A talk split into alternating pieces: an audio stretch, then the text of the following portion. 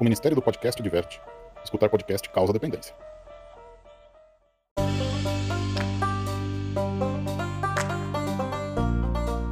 E aí, pessoal, beleza? Começou mais um podcast Ufologia Ideias para você e hoje continuando com as comemorações de um ano de podcast Ufologia Ideias. Vou trazer o Jedi da ufologia aqui, Arthur Neto, ele que está lançando um novo projeto aí contando o ano, o ano que revolucionou aí a década de 90. 1996, o link está na descrição. A gente vai conversar um pouco sobre este projeto, tá legal? Peço que você não deixe de me seguir nas redes sociais, Instagram, é, Twitter, beleza? Também na é, camiseta, camiseta na lojinha, lojaflutuante.com.br. Lá tem uma estampa exclusiva e também na ufologiadequintal.com.br. Beleza? Temos canecas e camisetas lá do Ufologia e Ideias. Não deixe de me seguir também no Telegram. Telegram Ufologia Ideias aqui na descrição também do episódio, onde eu coloco aí outros conteúdos inerentes aqui à ufologia e ao episódio, né? E será que eu esqueci de mais algum recadinho antes de começar esse esse esse podcast? Não, talvez não, mas com certeza depois eu vou me arrepender.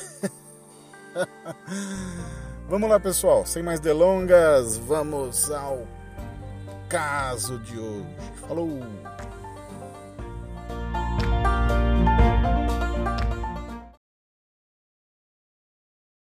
Pois muito bem, continuamos com as comemorações de um ano do podcast Ufologia Ideias e hoje uma figura carimbada aqui no, no do podcast, um cara, olha, ufólogo de raiz, né, Arthur? Como é que você tá, Arthur? Tudo bem com você? Porra, tô ótimo, cara. E hum. aí, tudo bem aí com todos aí, o pessoal que está nos ouvindo também. E é, parabéns. Tem uma galera ouvindo já. Isso, e parabéns por esse, por esse ano completado aí, né, cara? Porra, bacana. Um, um aninho, um aninho que eu comecei a, é. comecei a me aventurar por aqui. E, é, e eu, e eu, não, e tá muito bom, cara. Você, pô, teu programa é ótimo. E modéstia à parte, eu também colaborei. Já participei Pô. muito aí. Né? Colaborou e colaborou muito, muito. Se eu fosse é. te pagar, ia tá te devendo aí algumas dezenas de, de milhares de dólares aí, Arthur, pro seu tempo. Não, o cara, isso não tem preço, porque, porque o, o, o grande lance de, dos programas né, é que as pessoas imprimem a sua marca, o seu jeito, entendeu? Imprimem o seu ponto de vista, sua maneira de ser e tal. E isso é que é legal no teu programa. No Ufologia e Ideias tem a tua cara. A gente é. faz aqui um, pô, a gente faz aqui um bate-papo descontraído, rindo o tempo todo. Não Sem preconceito. Muita... É, e não tem muito compromisso com austeridade, não. É, eu, eu, jogo em todas as. Eu jogo nas 11 e bato, nas, bato com as duas, entendeu?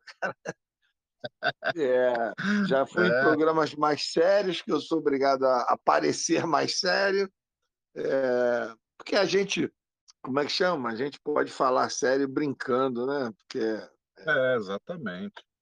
Não precisa, é. ter, não precisa de seriedade, quer dizer, a gente pode falar é. coisas sérias de uma maneira descontraída, né? Exatamente. E, e, por isso que eu gosto de fazer o programa aqui contigo. Tu vê que de vez em quando passou dois meses, eu já te pergunto, e aí, não vai ter nada? porque, Cê, é, assim, desses programas grandes da TV, Arthur, alguém já te chamou já? Ah, programa grande. Ah, não, eu já fui na, na Fátima Bernardes, né? Olha dois, só que bacana. É, é, em 2014. Já gravei para a Rede TV. Aí eles Discovery vieram. Channel, né? É, para o History Channel, lá com o pessoal do, de Carona com o Homem, o grande Fred, o Duda. E que mais? Já gravei. Ah, gravei para o SBT, para o Domingo Legal, porra. Foi um programa É maravilhoso. É, Esse eu não lembro, cara. é, foi um É do, programa do maravilhoso. tempo do Gugu ainda? Do tempo do Gugu? Não, é, é- quer dizer, era o tempo do programa legal, mas já não era o Gugu, já era outro. Eu- se eu não me engano, era aquele Portioli, Celso Portioli. Portioli. Mas Ah, o, preciso eu gosto de procurar falar. isso aí, é. Arthur. Não, não conheço. Não, tá no meu canal. Tá no meu canal. É toda mesmo? hora. Outro, É, eu é, outro dia, outro dia o YouTube Olha mandou. Sabe aquele negócio aqui. das lembranças? Sabe aquele negócio Ah. que o YouTube manda há seis anos atrás, aí mostrando a lembrança? Ah, Então, aí outro dia o Facebook mandou lá, há seis anos atrás, aí era esse programa. Aí eu fui até rever, amarradão, porque, pô, tava magrinho, era mais novo. Eu falei, pô, tem que olhar, né? Aí é, eu fico, fico sonhando em voltar àquela velha forma. Eu vou procurar lá no teu canal no YouTube vou postar aqui no canal do Telegram do Ufologia Ideias pra galera. Não, é, não, é muito bom, é muito bom.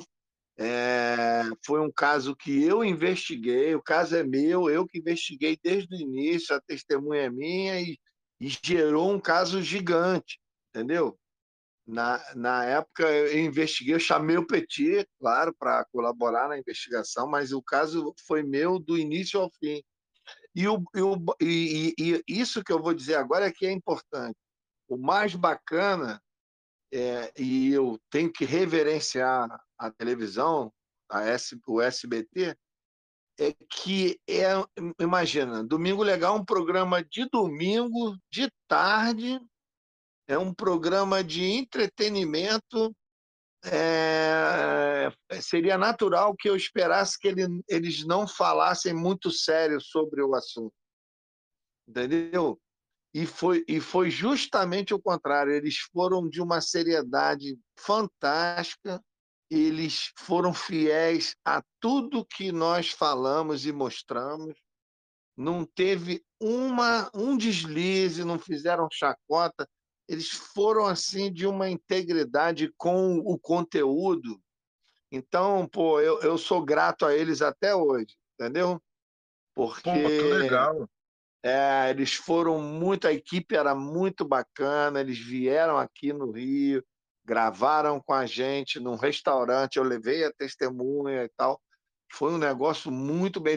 A produção deles foi de alto nível, alto nível. Eles fizeram uma reconstituição alto nível. Inclusive, até hoje eu não sei, tem um, um detalhe que eu não sei até hoje. Eles botaram de pano de fundo as músicas do Jorge Versilo. Porra! É, e o Jorge Versilo é, é um, um, vamos dizer assim, o Jorge Versilo pode-se dizer que é um ufólogo, é um cara que é afissurado em ufologia, é um cara que entende de ufologia, é, é nosso amigo, já tivemos várias oportunidades de estar juntos em eventos de ufologia. Então, quer dizer, eu falei, eu fiquei pensando, será que isso foi coincidência? Ou o pessoal da produção do SBT sabia que o Jorge Versilo é ufólogo e Ah. gosta de ufologia? Já devia Entendeu? ter, já devia ter noção já. O, o É, sonoplasta lá pô, do programa pô, tava, é. manjando do assunto. É, ou então é uma super coincidência, mas, mas a referência que eu tenho, que eu sou muito grato e ficou muito legal, é que apesar de ser um programa de domingo à tarde, um programa de entretenimento e tal, eles tiveram uma abordagem séria, respeitosa com o caso, fizeram uma produção de primeira, de primeira. Se você assistir aí, tu vai ficar, vai ficar amarradão. É um caso bacana também, é um caso muito legal de se contar, e eles souberam contar a história com muita, é, muita, vamos dizer assim, muita qualidade, qualidade em tudo. Só tem um detalhezinho na história inteira que não foi bem assim, mas eles botaram lá e, e coube. Coube, E não, não houve nenhum, não houve nenhum deslize, entendeu? Foi de primeira, foi de primeira. Pô, Então, legal. é, é É, então, só para concluir esse, essa tua pergunta, eu já tive várias oportunidades com várias televisões, mais recentemente com a Record, gravei com a Record, fiz grandes amigos lá, o pessoal é muito bacana da Record. E, e teve até um negócio engraçado, que eu sou muito amigo do Nelson Freitas, aquele artista que trabalhava no Zorra Total, que é um cara engraçadíssimo. Sei, sei. É. Nelsinho, é, Nelsinho é um grande amigo de muitos anos e tal. E, e uma vez, há muito tempo atrás, eu, eu, falei para o Nelsinho e ele falou, porra, vou sugerir o teu nome para ir no Jô. Eu falei, porra, cara, aí, aí... aí é o máximo. É o máximo, né? E, e, e no Jô Soares. E ele, e ele fez isso. E ele fez isso, uhum. ele sugeriu. É, ele conhece o pessoal da produção do Jô, ele sugeriu. Mas na época eu era um, um porra, como sou até hoje, mas eu era muito mais desconhecido do que hoje. E, e aí os, é, os caras perguntaram assim: o que, que ele já fez de televisão? Aí o Nelson falou: porra, eu acho que ele fez muito pouca coisa. Eu não tinha feito nada de televisão na época. Aí os caras falaram: não, não, não, não dá, não dá. Tem que, tem que trazer o cara que tenha pelo menos um, um currículo, né? E eu, e eu lembro que na época o Nelson falou o seguinte: eu vou te indicar, mas se os caras te chamarem, tu vai é. ter que fazer rir tem que ir lá para é. fazer rir. Prepara é. as histórias aí de ufologia. Tem que fazer o um show, né? É, é. Tem, é, porra, o João não gosta de gente que vai lá para pra, e que não faz rir. Se tu fizer rir, porra, tu vai. E na época a gente tinha um monte de história, história de ufologia. E o Jô, o Jô era da zoeira, né? Você tinha que entrar é, na zoeira é. do Jô. Senão, você é, tinha que entrar na zoeira dele, porque ele, ele debochava mesmo, ele não acredita em é. ufologia. Entendeu? É. Mas aí eu, eu fui preparado, eu preparei umas histórias, porque tem umas histórias engraçadas, por exemplo, tem uma que eu nunca contei em público, vou contar aqui para você em primeira mão. Olha só o ouro cara, do Arthur aí. Cara, eu já fiz um boi dormir falando. Te juro. Isso antigamente era, era a piada pronta mais conhecida da ufologia, cara. A gente, eu fiz um boi dormir. Aí que eu descobri por que daquela expressão conversa para boi dormir. Se você se você conversar do lado do gado, o gado dorme, cara. Olha aí a retenção do meu podcast ainda. É, mas é, não, o nego vai rir mesmo, mas foi tudo verdade. O, o, o Petit é testemunha, toda a equipe nossa daquela época é testemunha. Eu vou contar aqui rapidamente. Cara, a gente estava no alto da montanha, é, no meio do pasto. Não, escuta essa. Estava no alto da montanha, no meio do pasto, com um tripé montado, filmadora, máquina ah. fotográfica, tinha uma galerinha, assim, acho que tinha umas seis pessoas, eu, Petit, mais uma galerinha. E tinha e tava uma lua cheia. Aí sabe quando a lua tá cheia, que a noite parece que é dia? Parecia que era dia. Você via. Bem iluminado, assim. né? O céu é, iluminado. Né? É, a lua cheia, iluminando tudo. Aí, de repente, cara, no meio do pasto, eu escutei aquele grito, mas um grito pavoroso, horroroso. Oh! que eu nunca tinha visto isso, nunca tinha ouvido isso. E aí, quando eu olhei, cara, era um boi, um boi não, era um touro, brabo mesmo, preto. Ele gritou porque ele, ele ia partir para cima. Eu te juro, eu te juro, o, o Petit é testemunha. Cena de filme, o touro passando a pata no chão. Ô, louco! E, igual uma irmão, é, e disparou para cima da gente, cara. Porra, eu, eu, eu te juro, na hora eu só falei assim, na hora que ele gritou que eu já senti que ele estava sendo agressivo, eu falei para a galera, ó, abraça os tripé e corre para cerca, entendeu? É. A, a cerca de arame farpado, porque no mínimo podia até tomar uma porrada do touro ali, mas não ia quebrar o equipamento. E aí, eu, aí como, é, como é que é a nossa mente, né? Eu, em questão de milionésimos de segundo, eu lembrei de um. Eu adoro ver aquele programa Globo Rural. Há, há muitos anos que eu. Domingo de manhã. É, acordava cedo domingo de manhã para ver Globo Rural. Sempre gostei desse programa. Ultimamente eu não tenho visto porque eu não acordo mais cedo assim para ver. Mas antigamente eu via sempre, antes de ir para a praia, antes de ir para a pelada do domingo, antes de qualquer coisa, eu eu assistia Globo Rural, adorava. Ainda deve eu... ter. Não, existe, o programa existe. Outro Sim, dia eu até assisti. Tem.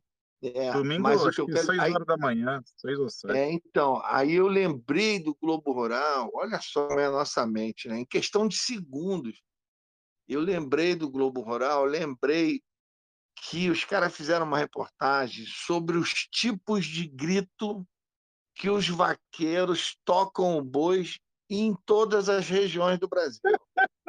Aí, é, aí os caras mostrando como é que o vaqueiro de Mato Grosso grita, como é que o vaqueiro de Minas Gerais grita, como é que o vaqueiro do interior da Bahia grita, entendeu? Como é que o vaqueiro lá do Rio Grande do Sul, cada um tem um toque, é um toque de porra, tu acredita que eu lembrei disso, cara.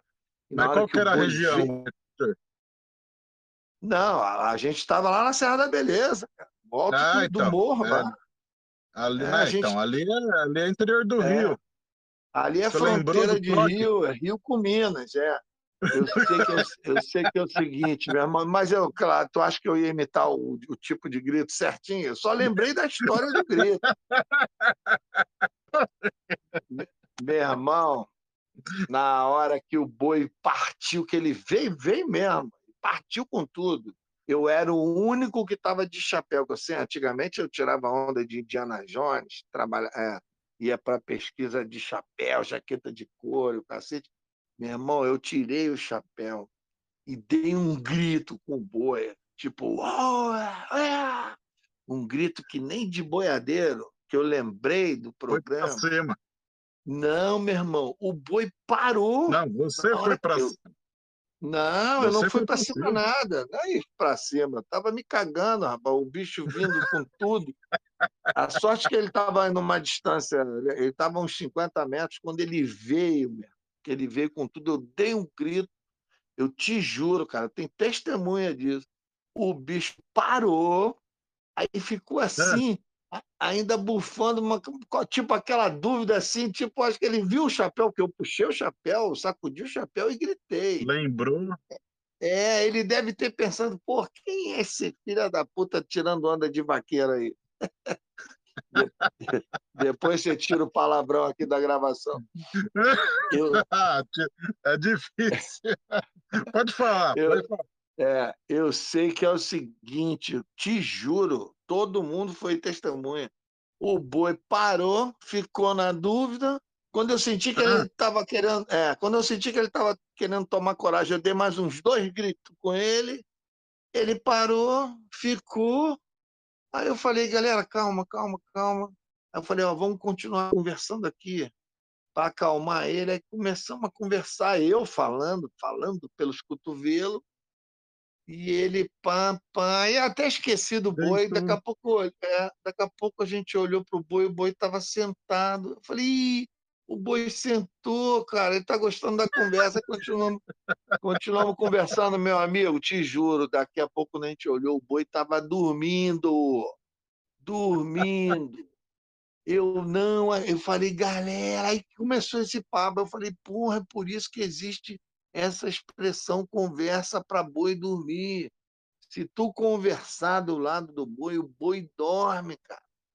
E não é que o boi dormiu, cara. Isso virou uma piada, virou uma, virou uma história folclórica da, da ufologia, virou um, um, uma piada pronta, cara. Porra, o boi dormiu. Dormiu. Porra. Muito bom, né? É, Isso, é, essa... eu, já, eu, já, dormi escutando muito podcast já, Arthur. É, é, é. Principalmente os meus, né? Mas é, essa, essa é uma das ó, histórias. Agora, é, vamos juntar é. uma coisa com a outra aqui. Vamos juntar as É. peças, que a gente, a gente começou embaralhando as peças aqui do, do É, quebra-cabeça. A gente falou do, do programa Domingo Legal. é. Aí agora a gente falou do quê? Do, Não, a não, gente- o- A gente falou do do Jô, essa é a uma das histórias que eu ia contar lá É, no Jô, se eu Jô- fosse lá. A- Acabou que o programa do Jô acabou e eu nunca fui no Jô Soares. Ah, ia ser, pô, ia ser legal, hein? É, da, ser. da ufologia, da ufologia, oficialmente quem foi no jogo foi o Petit, o Gevaé e a Gilda Moura, que eu me lembre. Eu não sei se teve mais alguém aí. Teve uns fanfarrão aí, teve um cara que foi lá que dizia que era reptiliano, não sei o quê. É, aí, não- teve isso, é, É. eu lembro disso. aí, aí já não conta, porque aí já, aí já é já é folclore mesmo, aí já é viagem na maionese. Mas a galera de ufologia mesmo, que eu, que eu lembro, é só esses três. Entendeu? Mas É, eu, não, eu, não, é. eu, não, é, eu não esperava aí, não, porque eu sempre fui peão de ufologia. Isso tem que ficar bem claro. Ufólogo raiz, né, Arthur? É, eu, isso, isso é legal falar para quem não me conhece, quem, quem não conhecia, é o seguinte: eu sempre fui peão e sempre fiz questão de dizer que era peão da ufologia. Até sacanear o Petit, eu falava, pô, a gente que faz o trabalho e você que aparece na televisão, tal. Porque é, é porque a gente era do, do peão, mas a gente tinha tanto orgulho disso, por, por isso que a gente gosta e é peão até hoje que, porra, o lado mais braçal da ufologia, mais. é, como é que diz? Mais de meio do mato da ufologia é esse lado, é o lado do peão, entendeu, cara? E, a- e acabou que a gente adquiriu um conhecimento por conta da prática, entendeu? Pô, com certeza. Muita o prática. conhecimento que a gente é, o conhecimento que a gente tem foi por conta da prática, muitos anos, muitas aventuras por aí, cara. Entendeu? Mas a maior aventura a gente vai falar no tema que vai começar agora. Qual, qual é o tema principal? É o projeto que o Arthur está lançando. Projeto maravilhoso que foi que conta a história de um ano que é um ano ímpar na ufologia moderna brasileira. 1996. Arthur, que ano mais maluco foi esse daí? É, e, e- não é. E, e é uma coisa que sempre esteve na nossa cara e a gente nunca prestou atenção. Entendeu? Exatamente. Porque, porque a, hoje eu estava conversando sobre isso. A ufologia brasileira ela, ela prestou tanta atenção no caso Varginha, quando na realidade o caso Varginha era a cereja do bolo. Mas Exato. naquele ano, 1996, estava acontecendo é, a maior onda ufológica moderna dos últimos anos que se tem notícia. Entendeu? Sim, com certeza. É, porque os, os ufólogos atuais, mesmo os ufólogos mais tradicionais de hoje, é, não falam muito em onda ufológica e tal, mas antigamente era um conceito é, muito, vamos dizer assim, muito concreto, muito objetivo. Ele exi- existia, existiam essas ondas ufológicas, elas tinham tempo, elas tinham é, uma geografia, entendeu? E, e eu lembro do, se eu não me engano, é um ufólogo famoso, que eu esqueci o nome dele agora, ele já é falecido. Eu, uma vez eu, eu ouvi uma gravação ele descrevendo quais eram as características dessas ondas ufológicas. E eu gravei alguns detalhes. Ele, eles diziam o seguinte: essas ondas, elas geralmente ocorriam de um ano e meio em ano e meio, às vezes com intervalos não só de um ano e meio, que chegavam até dois anos, entre uma onda e outra. Só e, isso. essa, é, e essas ondas, quando elas estavam em, em, em evidência, elas ocorriam geralmente em torno de um ano a um ano e meio também. Entendeu? Então, essa, antigamente, antigamente essas ondas eram documentadas. O pessoal documentava quando começava, quando terminava, geograficamente as áreas que elas atingiam. E aí, nesse trabalho que a gente descobriu, a gente, agora pasmem, a gente descobriu, através dos arquivos que estão lá disponíveis no, no, no Arquivo Nacional, os arquivos da FAB, nesse ano de 1996, só de notificações oficiais para a Força Aérea foram 53, cara. Foi, foi Cinco, muito. 53. O ano começou, o ano é. começou com Varginha, né? Em janeiro. É, Varginha teria, Varginha teria sido a notificação 54. Estou falando 53 fora Varginha. Entendeu? É mesmo. É, exatamente. É, e, e agora um, um dado que é importante dizer é o seguinte: estou falando de notificações oficiais para a Força Aérea, que a Força Aérea tomou conhecimento, interviu ou é, se pronunciou sobre 53 oficiais é, notificadas para a Força Aérea. Imagina as não oficiais que não foram notificadas para lugar nenhum. Ou, ou, melhor, ou melhor, não foram notificadas para órgãos governamentais. Então, quer dizer, talvez essa onda tenha sido muito maior do que esse, essa amostragem.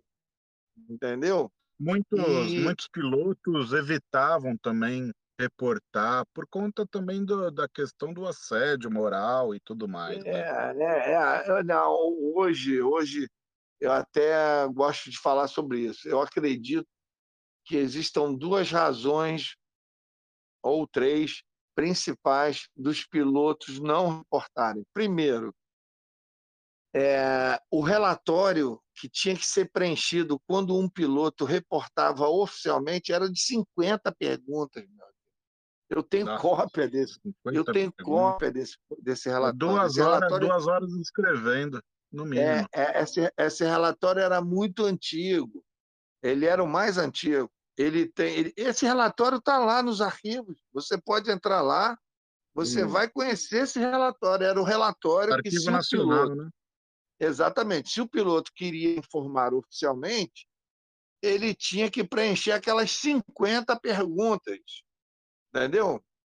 E, e, e, o detalhe, a partir do momento que ele preenchia o um negócio daquele, meu amigo, ele já se comprometia, já comprometia a carreira dele, já é comprometia. Né? É, exatamente. E ao mesmo tempo, é... as próprias companhias aéreas também é, passavam a não respeitar aquele piloto só porque ele informou. Entendeu? E aí o cara Exato. já começava a ser alocado para voos é, os voos ruins, voos muito distantes, ou, ou, então aposentavam o cara precocemente. Quer dizer, essas represálias mais, é, vamos dizer assim, mais é, críticas aconteciam mais nos Estados Unidos. Então, no Brasil não era tanto assim, mas já queimava o filme do cara, entendeu? Ah, já. Pô. Já, já queimava já virava, o filme do já cara. Já virava chacota, já, né? É, o cara já ficava queimado entre. E isso acontecia com o controlador de voo também, entendeu? Isso era, não era só para o piloto, não, o copiloto também. Inclusive, tem uma. Sobre isso, tem uma história interessante do voo 169 da VASP, acredito que a maioria das pessoas devem conhecer, que o comandante Sim. Gerson de Brito, é, o comandante Gerson de Brito, que eu conheci pessoalmente, aliás, o único filme entrevistando ele e ele falando em vídeo durante quase uma hora sobre tudo que aconteceu. Quem fez foi o Petit e eu estava junto com o Petit. Nós fomos na casa do comandante Gerson de Brito, entendeu? E nós entrevistamos o comandante, o Petit gravou tudo em vídeo. Talvez seja a única gravação em vídeo onde o comandante contou toda a história, fora os, os takes de, de, de televisões. E aí é, são coisas muito rápidas. E eu, o que eu achei bacana, e, na, nessa oportunidade que a gente entrevistou ele, eu não tive oportunidade, eu não me lembrei de perguntar a ele, é que ele usou de um expediente que eu não sei se foi estratégico ou se foi natural.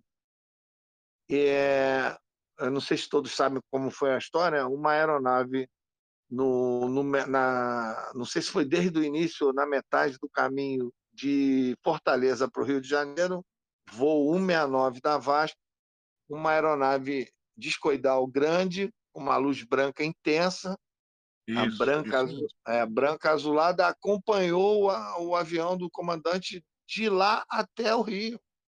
Eu não sei exatamente se ela começou acompanhar desde Fortaleza. Não, não tenho certeza. Né? Se... É, Voando em alta. Né? É, e não, e a aeronave, ele disse para a gente, a aeronave se aproximava do, do avião e se distanciava.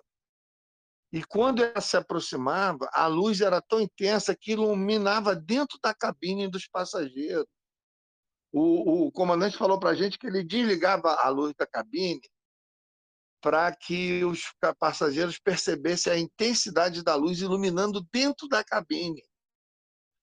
E, e, e, a estratégia que foi interessante, talvez, eu não tenho certeza porque eu não olhei ainda, talvez, ah não, esse não foi 96. Se eu não me engano, o voo 69 foi em 82. É, não foi, é, aí não, não é o caso. Mas está nos arquivos do, do da, da FAB lá do, do Arquivo Nacional, com certeza. Eu não sei se ele fez como estratégia ou se ele agiu naturalmente. Ele simplesmente falou para os passageiros: olhem pela janela. É, foi isso mesmo. Ele, e di, ele digam o que vocês. É. é, então quer dizer, com, como todo mundo na aeronave viu, não tinha como ninguém depois chamá-lo de maluco, né? Então, se foi estratégia, foi muito inteligente. Tem até a história de que tinha uma né? comitiva. É, tinha uma Imagina comitiva acontecer de... isso com a gente, situação. Porra, é, loucura. Não, e, e, até uma história que tinha uma comitiva de bispos, padres, na, no, no voo, e todos os padres correram para a janela para olhar, menos o bispo. E todo, todo mundo chamando, vem ver, bicho, vem ver. Ele, não, não quero ver, não. Aí é, é, diz a lenda que ele não quis olhar para não ter que dizer que viu. Entendeu? É, é, é aquela coisa, né? Se eu não olhar, a, o, ne, o negócio não vai me ver. É. E, e foi interessante que é, o, como é que se diz? Todos os. O, quando o voo desceu no galeão e a tal aeronave, ele, o doutor, o comandante Gerson de Brito diz que a aeronave partiu em direção a, a Itaipu, aquela região de Piratininga, lá para aquele lado. E aí eles desceram no galeão, a imprensa já estava esperando, cara. Todo mundo já sabia o que estava acontecendo já estava Rede Globo, todas as televisões já já estavam esperando. Ele já desceu já com a imprensa em cima. Avisou no rádio. Avisou no rádio, né? É, é exatamente. Então, é, voltando à história da onda ufológica, vocês, quem entrar no material e der uma pesquisada, aliás, eu queria até fazer um, um grande elogio para o produtor e pesquisador Sim que é meu grande amigo Xará, chamado Arthur Caria. É, Exatamente. É um baiano, professor de literatura, escritor, tradutor, é um, um literário de primeira, dá aula em algumas universidades e tudo mais. Ele, ele é que produziu esse material. Você entra lá, quando você clica, ele abre como se fossem páginas de uma revista. Aí você é, vai... Então, vamos lá. É um, é um site, vamos lá, É um é. site. Como, como, é que é o, como é que é o nome do site? O ano de 1996. .com.br, né? não, é. ponto .wordpress.com.br. É, o, o, o nome do site que está lá inteiro é, é O Ano Ufológico de 1996, wordpress.com. Isso, eu vou Entendeu? deixar também o link na descrição aqui, né? Isso. E lá, e lá terá, assim, cada é. página vai é, ser é, bo, é, você um vai grande entrar, acontecimento é, de você, 1996. Isso, mas você entra, você vai encontrar vários, vários arquivos. O primeiro arquivo é uma promoção, é a propaganda do site chamando para você conhecer. É a propaganda que nós disponibilizamos aí no, no Facebook, é a propaganda mesmo, é, é promocional. Mas, mas mesmo assim já está legal. Aí depois, quando você entra, aí depois da propaganda, aí vem a primeira, a primeiro arquivo, todos você abre clicando em cima da imagem. Esse primeiro arquivo são os casos do Arquivo Nacional. Estão lá os 53 casos desse ano. Aí quando é isso que eu estava explicando. Quando você entra que ele abre, é como se fosse uma revista. Você vai clicando, ele vai abrindo as páginas e aí está é, tá muito completo porque ele mostra uma, um cabeçalho com o caso, é, mostra no mapa do Brasil onde foi o caso, mostra fotos da cidade onde ocorreu o caso, entendeu? E tem uma outra quarta aba que eu não lembro direito, que são detalhes também do, do próprio caso. E, e ali tem um texto com imagens, você entra e você vai acompanhar o caso inteiro. E aí é, eu acho engraçado que é uma onda de 1996, uma onda ufológica, mas que na realidade ele dividiu em três ondas. Então, a primeira onda aconteceu em Brasília, pegando um pouco do Rio Grande do Sul. Isso foi janeiro, fevereiro e março. Ou seja, o caso Varginha já estava rolando. Já. Né? E o caso Varginha só não está incluso aí nessa página porque é, ele não está oficialmente nos arquivos da, da Força Aérea, nem, nem, nem no Arquivo Nacional, então ele não está incluído ali. Mas imagina, todos os os casos Brasília, é, é, Itaguatinga, se eu não me engano, não, Taguatinga, pô, teve dois casos importantes em um em diferença de dois dias de um para o outro. Um foi no o dia caso, 11 e o outro. O é, caso é, o foi... do Westendorf também, Haroldo Westendorf. Foi em é, agosto, teve o caso do Westendorf, que foi no Rio Grande do Sul. Aí, aí a gente vai entrando. Aí a segunda onda, a primeira onda foi Brasília, pegando um pouco do Rio Grande do Sul. A segunda onda foi Rio Grande do Sul e Brasília. Aí é que entra o do Westendorf. Aí já, por todos os casos, que a Rio Grande do Sul bombou, bombou. Ou eu, seja, particularmente, fica... adoro, adoro o caso do, é. do Haroldo Westendorf. Eu é. acredito é. fielmente no relato dele. E o detalhe é que, à medida que você vai dentro, você vai se aprofundando, começa a vir as perguntas, cara. Eu fiquei pensando, se eles se concentraram na primeira e na segunda onda, entre Brasília e Rio Grande do Sul, porra, qual é o interesse desses caras especificamente nessas duas regiões? Porra, boa pergunta, né? E aí, é. Depois, é, depois vem a terceira onda que já pega Rio Grande do Sul, Paraná. E aí, isso aqui é interessante, mostra o quanto o Paraná, Curitiba especificamente, é riquíssimo na incidência ufológica, na, na ufologia brasileira, e a gente nem sabe. Entendeu? Não, Paraná, Paraná, Santa é. Catarina tem bastante coisa. Bastante Porra, mas mesmo. muito, mas muito. Agora, temos sempre que lembrar que essa é uma amostragem oficial militar da FAB. O que foi disponibilizado por Arquivo é, Nacional. Né?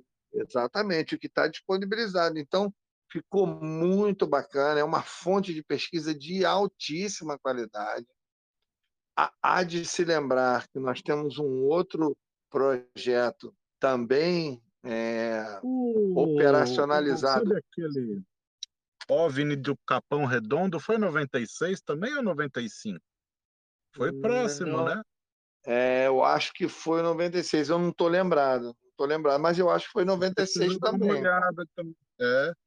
Que Foi são imagens muito... também, imagens é. chocantes. Eu, eu considero uma das melhores imagens de OVNIs já registradas. É. Então, então, só na descrição do, do site. A primeira página é essa, que já é completíssima, alto nível, uma fonte de pesquisa é, maravilhosa. Aí depois vem a segunda, o segundo arquivo, que são os mesmos casos, mas pelo ponto de vista da imprensa, aí mostrando as manchetes da imprensa sobre esses casos, a imprensa local, a imprensa regional, a imprensa nacional, entendeu? É, aí que, ou seja, você pode pesquisar pelo ponto de vista do, dos agentes públicos, ou seja, os militares, você pode pesquisar pelo olhar da imprensa sobre esses casos da época, né? Então essa é a segunda aba também, uma fonte de pesquisa maravilhosa, maravilhosa, todas usando o mesmo sistema que parece uma revista. Você eu, eu até comentei com o Arthur, falei, cara, para dar uma palestra com esse material, em termos de Bem audiovisual, fácil, né? vai ser maravilhoso. As pessoas vão estar ali num telão vendo um livro passando na frente delas, entendeu? Uma coisa é. Olha aí, linda. Arthur. Depois que é, acabar não, a pandemia. Acabar a pandemia, estamos a postos para fazer os, os, as palestras é, como é que se diz? presenciais que eu adoro fazer. O incrível ano de 1996, com Arthur Neto. É, exa exatamente. E aí depois vem a terceira aba e o terceiro arquivo, que aí esse sim é específico sobre Varginha. Aí o bicho a... pega. É, e aí o bicho pega, mas o que, que a gente fez? A gente, eu incluí alguns comentários informais, porque tem muita coisa de caso Varginha que não é falado oficialmente. E como nós estávamos lá nos bastidores, a gente tem coisas para contar de bastidores. Então, eu incluí alguns comentários. Por exemplo, é, eu contei pela primeira vez, eu nunca tinha contado isso em lugar nenhum, como nós ficamos sabendo e como nós fomos até lá. E quem peraí, foram os primeiros. Para quem não sabe, o Arthur também estava lá na época ah, de toda a investigação certeza. do caso, certo? É, exatamente. É. Então, ele, ele, ele, ele ele conversou, conversou com as meninas, né?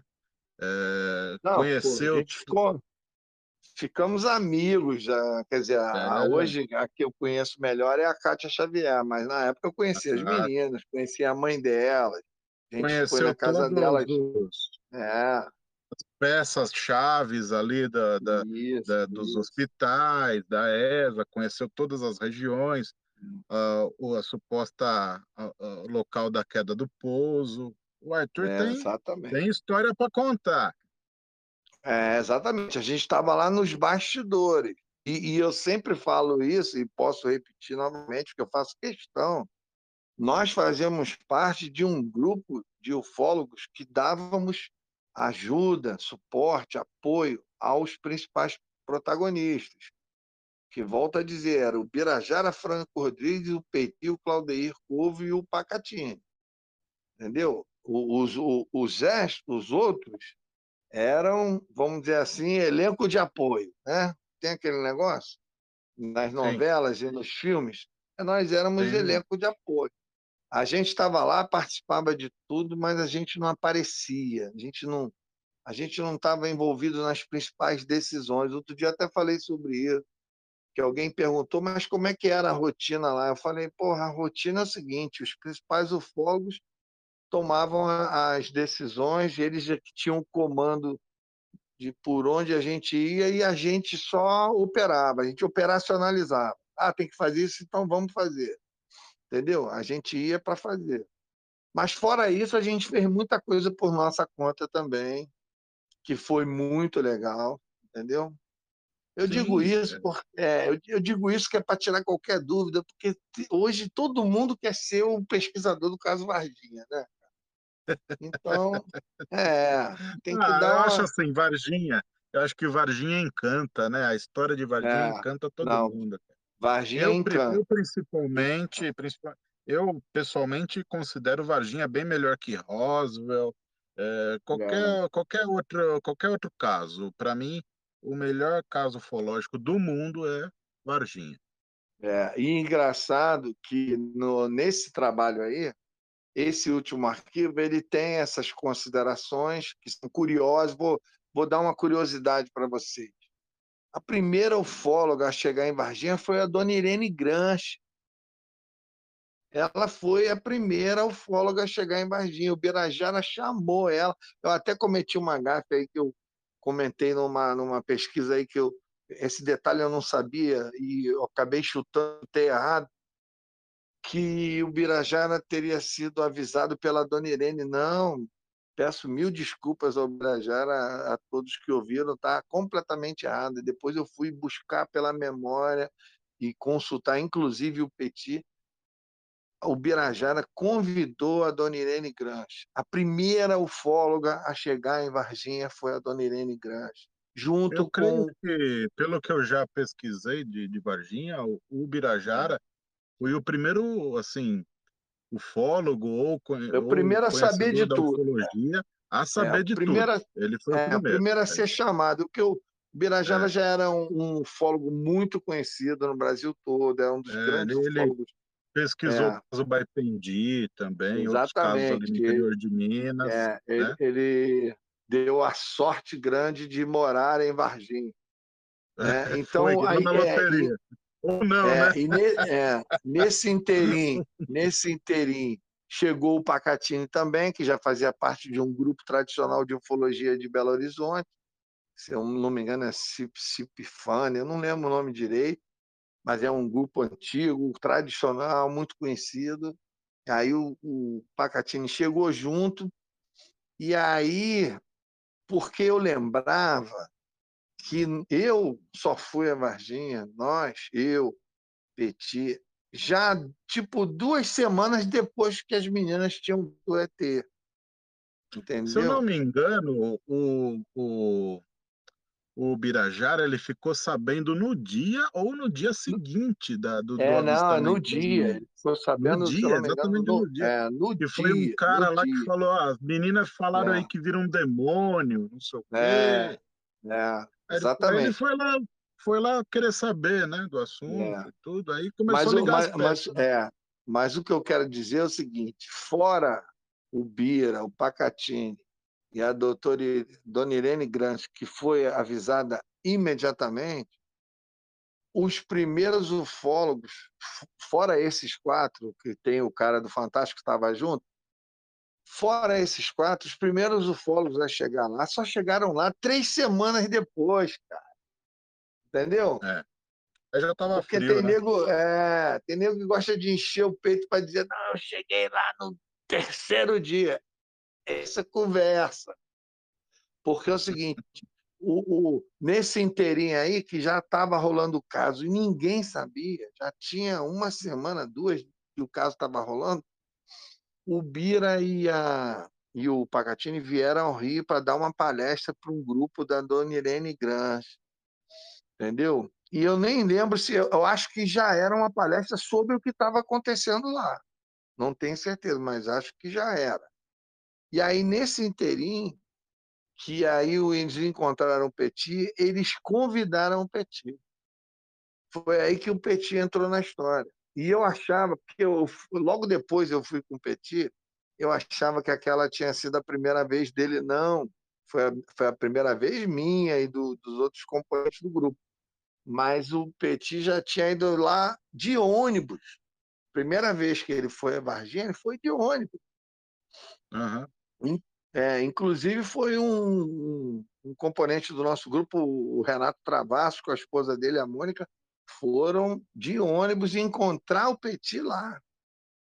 E, e, me parece que, eu não sei se foi na primeira ou na segunda vez que a dona Irene Granche foi, foi com ela também uma grande amiga nossa, ufóloga já veterana do tempo do, do grupo Cisne da dona Irene Granche, que é a Norma. A Norma foi também, não lembro sobre o nome da Norma. Mas a Norma foi também. A Norma é grande amiga, já foi minha vizinha. Depois foi a doutora Gilda Moura, né? Não, aí isso já foi bem depois. Bem depois, ah, tá. entendeu? E, uhum. Então é o uhum. seguinte, nós, aí agora estou falando de mim, quando eu cheguei lá, já tinha mais ou menos umas duas para três semanas do que estava rolando tudo. Entendeu? E aí começou a chegar a galera.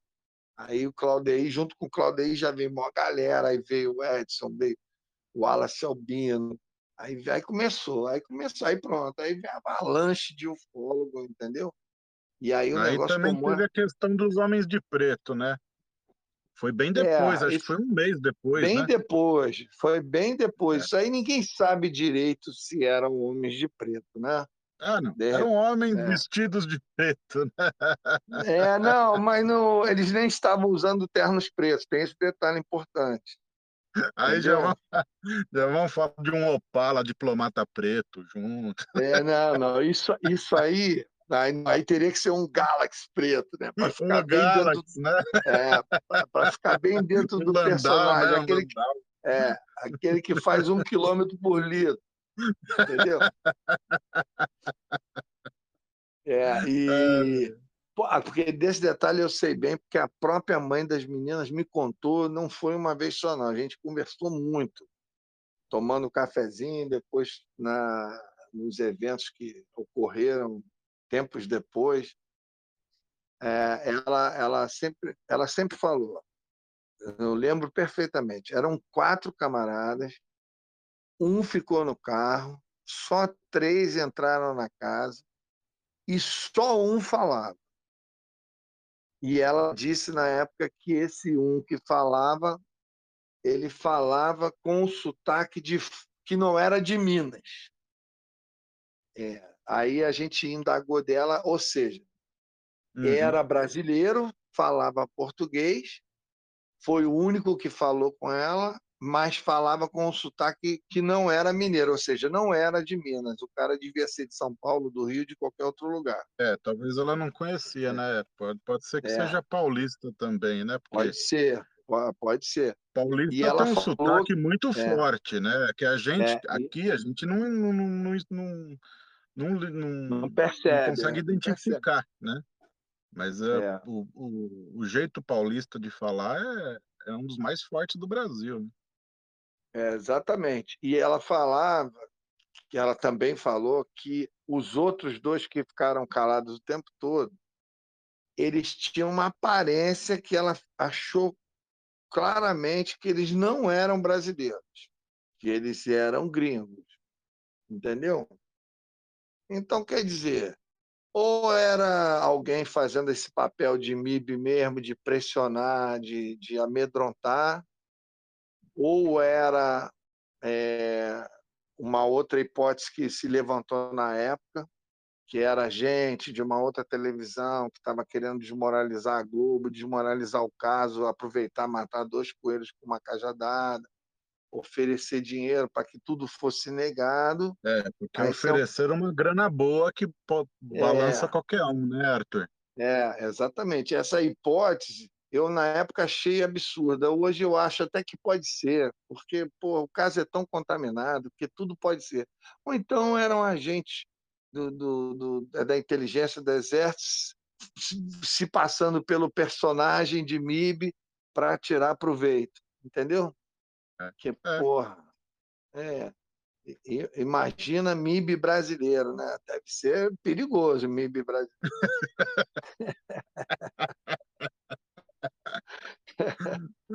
então, então é, é, é, é, isso que é um. é, o cara já chega chutando a porta, né? É, é por isso que é por isso então é por isso inclusive que eu e o Walter resolvemos bater esse papo aqui sobre isso, porque justamente hoje a gente tem que ter humildade suficiente para reconhecer que muitos das, muitas das coisas que foram ditas ao longo dos anos e que algumas viraram verdades absolutas sobre o caso Varginha, elas hoje, à luz de novas informações e de outros pontos de vista mais coerentes, ela, essas outras versões podem não ser exatamente como a gente imaginou há 25 anos atrás. Entendeu? Então, tem muitos pontos é, que podem ser completamente foram plantados hoje, como a gente conhece um pouco mais, a experiência nos permite isso, a gente conhece um pouco mais do modus operandi de, desse, desse pessoal da inteligência militar, do, do pessoal do acobertamento, principalmente os americanos que não dão pingo sem nó, cara, não dão ponto sem nó. É, é, muito daquilo que a gente achava que poderia ser verdade, que sempre foi tido como verdade, às vezes foi uma coisa plantada para enganar os ufólogos, distraí-los enquanto eles estavam agindo num outro extremo. Fazer o cara perder tempo com uma falsa, Fazer o cara, falsa é, porque, porque é o que eles fazem melhor, é a maneira como eles operam. Eles é, pegam um, uma única, falsa. É, eles pegam uma única verdade, transformam em quatro, cinco, confunde todo mundo, plantam e é interessante que eles misturam informações reais com informações falsas, que é para confundir mesmo. Deixar o porque, cara perdido, né? É, porque o, o ufólogo, se ele está no, no fio da meada ali, ele vai na boa, porque ele sabe que aquela é real, só que junto da real tem um monte de falsa. Aí ele, aí ele se dá mal, é aí que ele cai. Entendeu? Então, a, a gente hoje pode. Mas é o teu negócio. Tem que ter humildade para reconhecer que é, errou nas conclusões passadas. Entendeu? Então... E o então Mudinho, Arthur? Você chegou a conhecer o Mudinho? Não, não conheci. Essa, na época nem se ventilava. Isso é que é interessante é. também. Esse, esse é um Porque próprio o IPM exemplo. foi depois de um, um, ano e pouco, né, que lançaram o Exato. IPM, dando essas é, explicações. É, é, ou mais, ou mais. Isso se não foi é. bem depois. É, é para você ter ideia, é, a gente, eu lembro da gente ter ido lá quase que um ano, entendeu? Alguns meses, alguns eu, eu não tenho problema nenhum em dizer, alguns momentos muito, muito importantes do caso, que passaram na televisão e tudo, eu não estava lá. Eu perdi esse fim de semana que aconteceu determinadas coisas. Mas em outros tão importantes quanto, eu estava lá, entendeu? E outros que nem tinham importância nenhuma, a gente foi, a gente continuou indo. Às vezes mais regularmente, outras vezes menos regularmente. Mas, por exemplo, na época, durante mais de um ano que a gente ia lá, sempre nunca se ouviu falar nesse senhor, nesse, nesse mudinho, nesse personagem. Isso foi um troço eh, inventado é, de um mau gosto, além de ter, além de ser uma piada pronta, isso é. foi de um, é, de um tremendo mau gosto porque está desrespeitando aquele senhor. Exatamente. Aquele, é. aquele senhor ele tem uma, deficiência. Uma pessoa é. que tem uma incapacidade de até de se defender e inventar uma história. É, exatamente, exatamente. E não é um senhor que tem limitações, que tem problemas de saúde, está sendo desrespeitado por uma versão. Se aparece um advogado malandro aí, mete até um processo contra o Exército, contra a União e arruma um dinheiro entendeu? Porque se foi de uma falta de respeito, virou chacota o, o rapaz lá, entendeu? É um ser humano como outro qualquer, mas tem, tem suas limitações, tem problemas de saúde, tem que ser respeitado da mesma maneira. Então, quer dizer, isso foi uma coisa de uma gosto. Hoje, sinceramente, hoje eu acho que muito mais coisas foram plantadas. Entendeu? Hoje eu mesmo fui iludido na época, jovem, empolgado, né? Ufólogo, ah, pesquisa, arquivo X, né? A gente se achava o próprio molde. ah, mas é, não, acho que assim, tá envolvido no caso, no, num caso grande como esse, é realmente emocionante, porque a qualquer momento pode surgir um, uma coisa inesperada, né? É, e, não é, a gente ficava esperando a todo momento de ser grampeado, de ser perseguido. Hoje, uhum. meu irmão, tu vai, vai ver o que é ser grampeado e o que é ser perseguido. Tu nunca mais vai querer isso na tua vida. tu, tu para até de ser ufólogo. É, é, é, a coisa mais, mais importante que a gente tem é a simplicidade da nossa vidinha cotidiana. Você poder é, sair de casa. A liberdade, né? É, ir numa padaria, ir no mercado, essa vidinha boba, cotidiana, que a maioria das pessoas não valoriza, isso é precioso. É precioso. Do que tu ter um monte de nego investigando a tua vida e te, te sacudindo de, de, de cabeça para baixo, entendeu? E esse tipo de coisa você tem nada a ver. Filme é uma coisa, a realidade é outra. É verdade, entendeu? é verdade. É isso. Agora, agora Bom, por exemplo, é, fala aí, hum. fala aí, manda ver. Não, eu ia falar aqui, além do site, né? Que eu vou deixar o link aqui da descrição, um site muito bacana, muito legal. Alguns dos áudios deste site eu tô pondo no Spotify também, no podcast Arthur Neto OVNI. Né? Então, se você não Isso. conhece, você não... Arthur Neto OVNI, segue, ativa o sininho que vai sair mais algumas alguns áudios também com essas histórias, histórias maravilhosas. Histórias estão lá no site. Acessem o site, mas também se inscrevam, sigam e ativem as notificações no podcast Arthur Neto OVNI. Isso, foi, foi até bom você lembrar, porque é o seguinte, eu só fiz, na atualidade, para fazer esse trabalho aí, só os primeiros áudios, os comentários sobre o, os casos acontecidos em 96 é que são atuais. A maioria nós tiramos áudios de é, entrevistas, podcasts e lives que eu venho fazendo ao longo dos anos. Isso por, por quê? Para poder preservar a, a legitimidade, a autenticidade da, daquelas, daqueles áudios.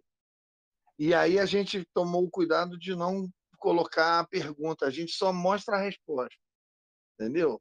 Ah, legal, legal. Que é, é, é, ficou bem hum. abrangente, não ficou cansativo, não, não tem a voz de ninguém perguntando nada, é só a gente falando, dando as respostas, como se as perguntas já estivessem implícitas, né? Então, e aí a gente pôde é, resgatar comentários muito interessantes do passado, falando de coisas que pouca gente ouviu falar. Eu posso aqui mencionar um exemplo, porque uma dessas entrevistas me perguntaram uma vez sobre é, a questão do, do Badam Palhares, a questão das autópsias e tal. E esse é um dos momentos que a gente também tem outro ponto de vista diferente do que a gente tinha no passado. Porque você tem que cair a ficha é o seguinte: tudo bem, existem claros sinais de que alguma coisa foi levada lá para o Instituto de Biologia de Campinas, lá dentro da universidade. Existem dados que pouca gente sabe que, que corroboram, fundamentam isso. Por exemplo, vou dar um exemplo o saudoso Claudeir Povo, nosso grande amigo, um dos maiores ufólogos do mundo, entendeu? Sim. É, sem, sem nenhum milindre em falar isso, que é um, é um dos caras mais íntegros da ufologia, ele, na época, ele levantou o controle do estacionamento daquele suposto, é, daquele suposto período que o, o, essas coisas tinham estado lá dentro. Que ninguém, que a verdade é o seguinte: ninguém sabe se eles ficaram lá dois dias, três dias, quatro dias ou uma semana, como muitos ufólogos aí dizem. É, a história clássica do caso. Na verdade, ninguém que... sabe nem o que é essa criatura, né? É, é, ninguém sabe quantos eram nem o que era que foi levado para lá. Mas aí você é. tem que raciocinar o seguinte: por, que, que iam levar ETs vivos para Badam Palhares. Badam Palhares é, é legista, cara. Ele examina corpo morto. Entendeu? Então você tem que raciocinar o seguinte: eles levaram uma ou duas ou mais criaturas mortas para ele examinar. E provavelmente, porque para não separar, tá tudo no mesmo pacote, é o mesmo controle, segurança, aquela coisa toda, de repente tinha um vivo ou dois ou mais na parada. Porque é, um, um dado importantíssimo é o seguinte: a ufologia clássica, todos os ufólogos aí dizem que oficialmente foram dois invadidos. Hoje nós temos é, conhecimento suficiente para dizer que foram três, no mínimo três. E já desde, a, é, e já desde aquela época, o, o Claudio Corvo já dizia: esse número pode chegar a mais de meia dúzia. Entendeu? É, é no mínimo três. É. No mínimo três, mas pode chegar a mais de meia dúzia. Três é o que, dois é que a gente sabe. Times, os é. times das histórias não batem, né? É engraçado isso. Não, e tem muita coisa que as pessoas esqueceram, cara. Naquela semana que as meninas viram os ETs, o ET, e que aconteceu aquela história toda, a dona Oralina e o marido dela viram passar o negócio voando. E naquela semana foram vistos muitos seres nas imediações em municípios vizinhos, cara. Então, Sim, foi, beiras ó, de rio, né? É, isso estava não, isso estava na, isso estava no, no, tá na reportagem do Fantástico, na televisão mostrou isso. E foram, é. foi visto, ó, foi visto ser atravessando estrada, foi visto ser dentro de fazenda, foi visto aquele dentro do zoológico que a dona Terezinha Kepler viu, que estava usando um capacete. Você é, sabia? É, a dona sabia? Terezinha é. também é outra pessoa que eu assisto o depoimento dela e eu, eu acredito fielmente também. É, você sabia que nós fomos lá com ela. Me arrepia, e, me arrepia. É, nós, nós fomos lá com a, é, na época, nós fomos lá com a dona Terezinha no zoológico, fazer uma reconstituição do que ela viu. E, e, e o que ela viu é, não batia com mais ou menos o, o que a posição que o ET estava. Quando nós chegamos lá, pela altura do murinho, aí tinha uma grade, tinha um murinho e uma grade.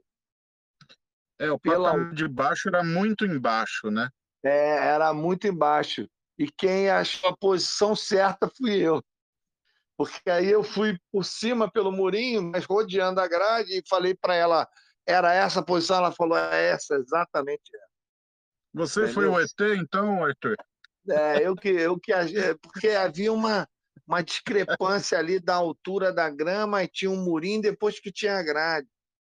Uhum. E ela não, ela não soube, de, falou que ele estava com o rosto acima da grade.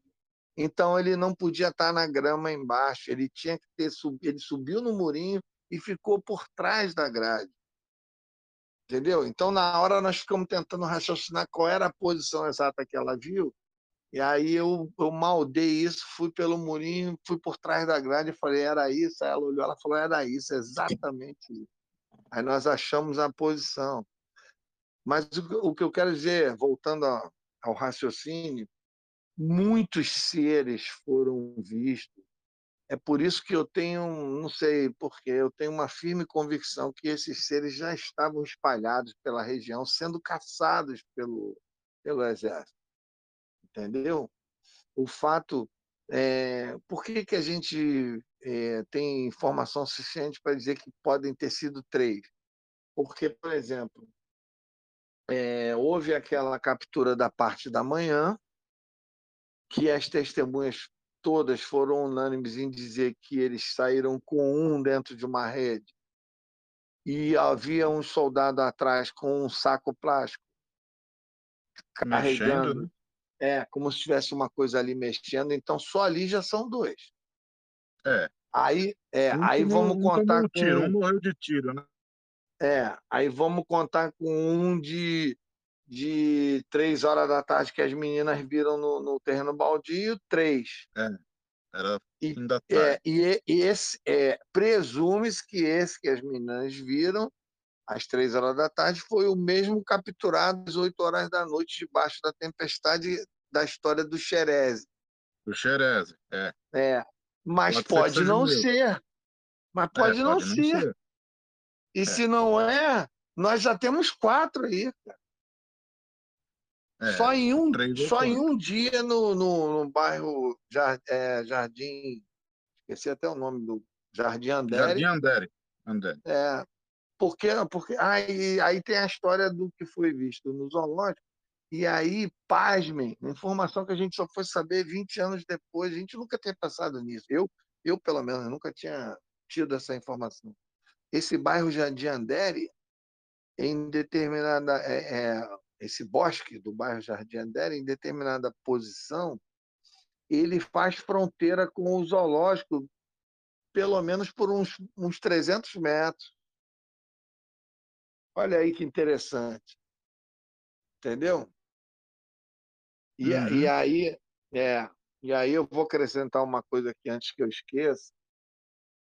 Sempre se achou, né? Oficialmente é sempre se achou, é, sempre se achou que os ETs tinham sido levados em, em caixa de, de, de, de madeira, madeira, coberto por lona, em caminhão do exército. Pô, isso é um verdadeiro absurdo.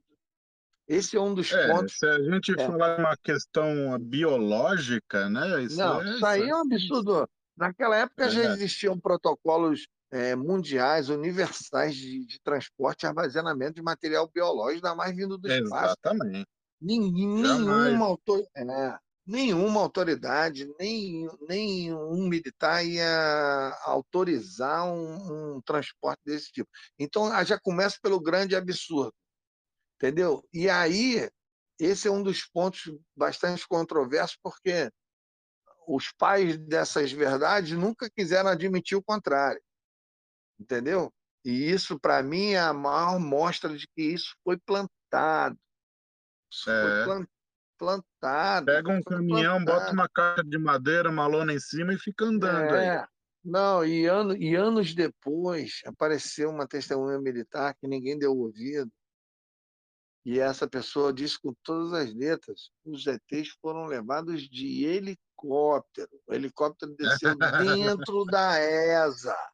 Aí quem agora. Acompanha, 20... Quem acompanha é, o canal é. do Telegram Ufologia Ideias aqui, eu postei é. um link que tá lá, um vídeo do Rony Bernat. É.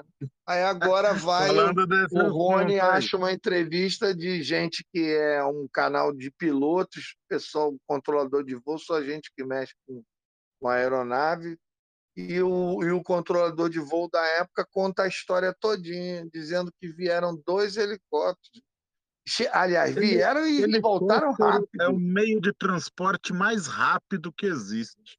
É, Porque não, e, e, tu, viu, tu viu o detalhe do pronunciamento do, do controlador? Que ele diz que ah. eles receberam autorização para ir a, a Varginha, que na verdade não foi Varginha, né? foi Três, Três Corações, porque é ali do lado. É, eles é, vieram e voltaram. E voltaram imediatamente. Minutos, Ou seja, é. Ou seja, e aí eu vou mais longe agora. Isso bate perfeitamente com o modus operandi do, do pessoal da inteligência, porque tudo deles é muito rápido, cara. Helicóptero é muito de... rápido você é... preparar ele para levantar. Avião demora muito para você é... preparar para levantar, para fazer todo o checklist e tudo. Helicóptero é. é muito rápido. É muito rápido você fazer então, uma operação. Então eu, eu senti um grande alívio e ao mesmo tempo uma preocupação, porque a história, a história que se tornou clássica, o roteiro clássico do caso Varginha, está se desmanchando na nossa frente. Ele está se desmanchando. Que hoje existem outras informações, outros pontos de vista, outro olhar, outros níveis de coerência, de importância. Que, e, e, o principal, o ufólogo que pesquisou isso há 25 anos atrás e tornou isso uma verdade, ele tem que ter humildade de admitir que ele pode estar errado. Sim, e eu acho que é super justo. Isso agrega. É, e, e tem que ter humildade para isso. Tem que ter firmeza de caráter para dizer, não, porra, realmente pode ter sido diferente. Entendeu? Eu, eu por exemplo, eu, eu boto minha cara para bater. Eu estava lá no dia que a gente foi ver o, pela primeira vez o suposto local da queda. Esse e aí? fim de semana, é, eu estava lá e tinha uma galera lá. Tinha mais de 20 ufólogos só dormindo na casa do, do Birajara. Birajara cedeu um auditório lá para a gente dormir. Tinha 16 vagabundos, meu. G6. a, a, a, a ufologia estava muito bem representada. Eu posso até citar uns nomes aqui, ó. Tava eu, Petia, Wallace Albino, falecido, grande pesquisador, Claudeir também falecido, grande pesquisador, Renato Travasso do Rio, Alexandre Bonfim do Rio, é, como é que se diz? O Jamil Villanova, Edson Boaventura, tinha uma galera, cara. Tava o João Marcelo. João Marcelo. Tinha, é, tinha, pô, sei lá, cara. Eu lembro que nós éramos 16 dormindo lá no auditório, lá no chão, lá do, do, do, do Birajara, mais Birajara, Pacatini, Claudeir, uma muvuca. Essa foto da gente fazendo a varredura tá no livro do Birajara, gente lá no local. Aí, o que, que acontece? Na época teve uma discussão danada, uma brigalhada danada. Por quê? Porque tinham sinais claros de que alguma coisa aconteceu naquele suposto local. Só que os sinais estavam claros demais, meu amigo. Tinha marca ah. de é, tinha marca de pneu pesadão dentro do pasto. O que, que caminhão pesadão com aqueles pneus gigantes vai fazer dentro de um pasto? tinha marca, sabe aquele aquele guindaste que fica em cima do caminhão quando ele vai levantar alguma coisa ele tem que fixar no chão aí ele o tem muco. uma o é, ele tem é, tem uma sapatona que ele fixa no chão assim que ficam paralelas à carroceria sim para não tombar então, o caminhão né? é exatamente nós tínhamos a, aquelas marcas tinha areia revirada para tudo que é lugar tinha os troncos arrancados do, do, dos, dos como é que chama? Aqueles mourão com, com, com arame farpado arrancado. Na época, a gente vibrou, quer dizer, a maioria, alguns não, né? Alguns eu, eu posso até dizer que hoje eu concordo plenamente com o Edson. O Edson era um cenário. É, o Edson, na época, foi um dos que disse que não acreditava que aquele local era daquela, mas ele não justificou. Ele simplesmente não acreditava. Ele não acreditava no Carlos de Souza. Hoje, uhum. eu te confesso que eu também não acredito mais. Entendeu? É. Por tudo. Porque passaram 25 anos, hoje o João Marcelo e o, e o Marcão foram entrevistá-lo novamente, fizeram um vídeo aí, tudo bacana e tal. Ele contou sim, lá a história sim. deles. Só que é o seguinte, ele acrescentou um monte de alegorias e adereços, cara que no, no é. depoimento original não tinha. Entendeu? Ele, ou ele se confundiu porque está mais velho, e aí a gente tem que dar o desconto, mas isso aí, não sei não. É, é, se você juntar isso com o fato. umas contradições, né? É, não, e se você juntar isso com o fato de que a inteligência pode ter plantado esse lugar para distrair os ufólogos de um lugar, quando, na realidade, a queda teria sido num outro local totalmente contrário é, geograficamente, e eles estavam fazendo algum trabalho para eliminar qualquer tipo de vestígio. Porque tu pensa bem, cara, tu acha que o exército, com assessoria de americano, tu acha que eles iam deixar a cerca arrancada lá, cara? Tu acha que eles iam deixar a marca de caminhão dentro do pasto? Com ah, marca de trator? Um trator passa um trator para terraplanar é, tudo. No mínimo, eles iam passar a máquina, varrer tudo para não ter menor sinal de nada, botar cerca no lugar e tudo. É. No mínimo. Então, então é o seguinte, hoje é que eu te digo, é a maturidade, a experiência, é que nos faz pensar diferente. Na época eu vibrei, eu dava, jurava que aquele era o local da queda. Hoje, eu já não tenho mais essa certeza toda. Hoje eu já me arrisco esse palpite de que aquilo agora, tudo foi agora sim. É, se os caras tiveram trabalho de montar um cenário para enganar vocês, a gente, todo mundo, é, é porque eles estavam a fim de esconder alguma coisa. Né? Não, com Concordo? certeza absoluta. Não, essa é a maneira, essa é a, é. a, a, opera, a operação é essa, cara. Eles criam é. um fato todo produzido, você fica ali ligado naquele fato, na realidade eles estão trabalhando no outro extremo contrário. Entendeu? Então, provavelmente, agora eu vou me arriscar um palpite. Não estou dizendo que eu sou dono da verdade. Aqui tudo é especulação. Mas eu vou arriscar um palpite. Hoje, é, é óbvio que deve ter tido um local de queda. É óbvio que o local estava num perímetro ali próximo da região. E me parece muito claramente, muito óbvio também, que eles tenham armado aquele circo lá para distrair a gente, a gente ficar ligado lá, da mesma maneira que eles plantaram os caminhões em comboio para nego achar que estava no caminhão, enquanto estava saindo por helicóptero. Entendeu? Então é o seguinte, meu amigo, você vai, é, vai chamar os caras de burro se você vai acreditar no negócio desse. Rapaz. Os caras é. de serviço. Pô, esse, essa prática deles tem 70 anos, cara. Os caras têm protocolos, procedimentos, cara. Entendeu? Porra. Então é o seguinte, aí você junta isso com as contradições do, do tal do, do, do, do, piloto lá, mas já é quebra-cabeça. Entendeu? Mas é interessante muito... isso. Né? É um dos casos que eu considero mais. E, e o mais interessante é que não se tem documento oficial nenhum, né? Diferente nada, da Operação nada, Prato, nada, nada. É, diferente da isso... noite oficial dos OVNIs, é, o que tem é o IPM, né?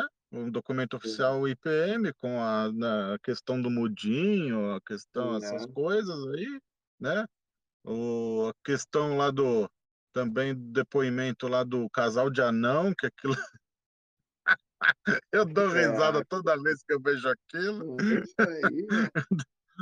É, é, porque o que, que acontece? A, é existe é, nesse meio dessa gente que tem que manter o acobertamento, também não estou falando nada contra eles, eles estão fazendo o trabalho deles. Cara. É Exatamente. segurança nacional, é, é segurança mundial, eles têm que eles têm que cumprir a tarefa deles. Mas, Mas nesse... engraçado, ficou engraçado, né? É, sim, sim. Mas nesse meio tem as cabeças pensantes que traçam, traçam os rumos da coisa, porque também tem um detalhe. Tem um detalhe. Essas fases e esses detalhes das operações, entre eles próprios, ninguém fica sabendo, não, cara. Entendeu? É porque, porque, cada um cuida de um pequeno pedaço também, né? É, ninguém, não, ninguém, não, ninguém participa da é, receita completa, né? É, e a galera da inteligência raciocina o seguinte: quanto mais o meu soldado acreditar que ele estava levando um ET dentro do caixote, mais verdade isso vai ser para os outros. É verdade. Entendeu? Mais verdade isso vai ser para os outros. Entendeu? É aquele tal negócio, eu não vou te contar um segredo, porque se você for obrigado a mentir, você tem que mentir com verdade. Entendeu? E, é. e aí, se você souber o segredo, você não vai mentir com verdade. Entendeu? Vai ter sempre o senão. Então, hoje, é isso que eu te digo, meu amigo. A idade, a experiência, o tempo, vai trazendo muito mais. Hoje em dia, você tem que raciocinar como, como eles raciocinam. Entendeu? Eles não iam dar esse mole de carregar. Eles não iam dar esse mole de, de carregar. Esses... Para cima e para baixo com caixa de madeira, né? Caixa de madeira, isso é um verdadeiro absurdo, cara. Porra. É a mesma coisa. A história lá, o Badan nega, mas eu não, não sei se tu sabe, conhece a história do Badan? O Badan, ele era Ele era apaixonado também por, pela essa história de. de é, ET, mas eu né? digo. Ele a, tentou a comprar digo, o filme lá do, do Fantástico, né? É, a, a história que ficou famosa dele é que ele foi, anos depois, foi dar uma palestra numa universidade em Minas Gerais, acho que era um congresso, sei lá, um simpósio, e quando abriu para as perguntas, alguém do meio da plateia Ah, é, perguntou. é, E legal aí isso o é Zé, legal. É, e o Zé Teix fez mesmo, aí ele falou: olha, um dia eu vou poder te responder isso. Entendeu? Aí É. agora, há pouco, há pouco tempo, o, o Marcão e o João Marcelo acharam o outro legista tão importante quanto ele, também Foi, tava professor, junto. é, e, que, e, e que também é, provavelmente participou de tudo.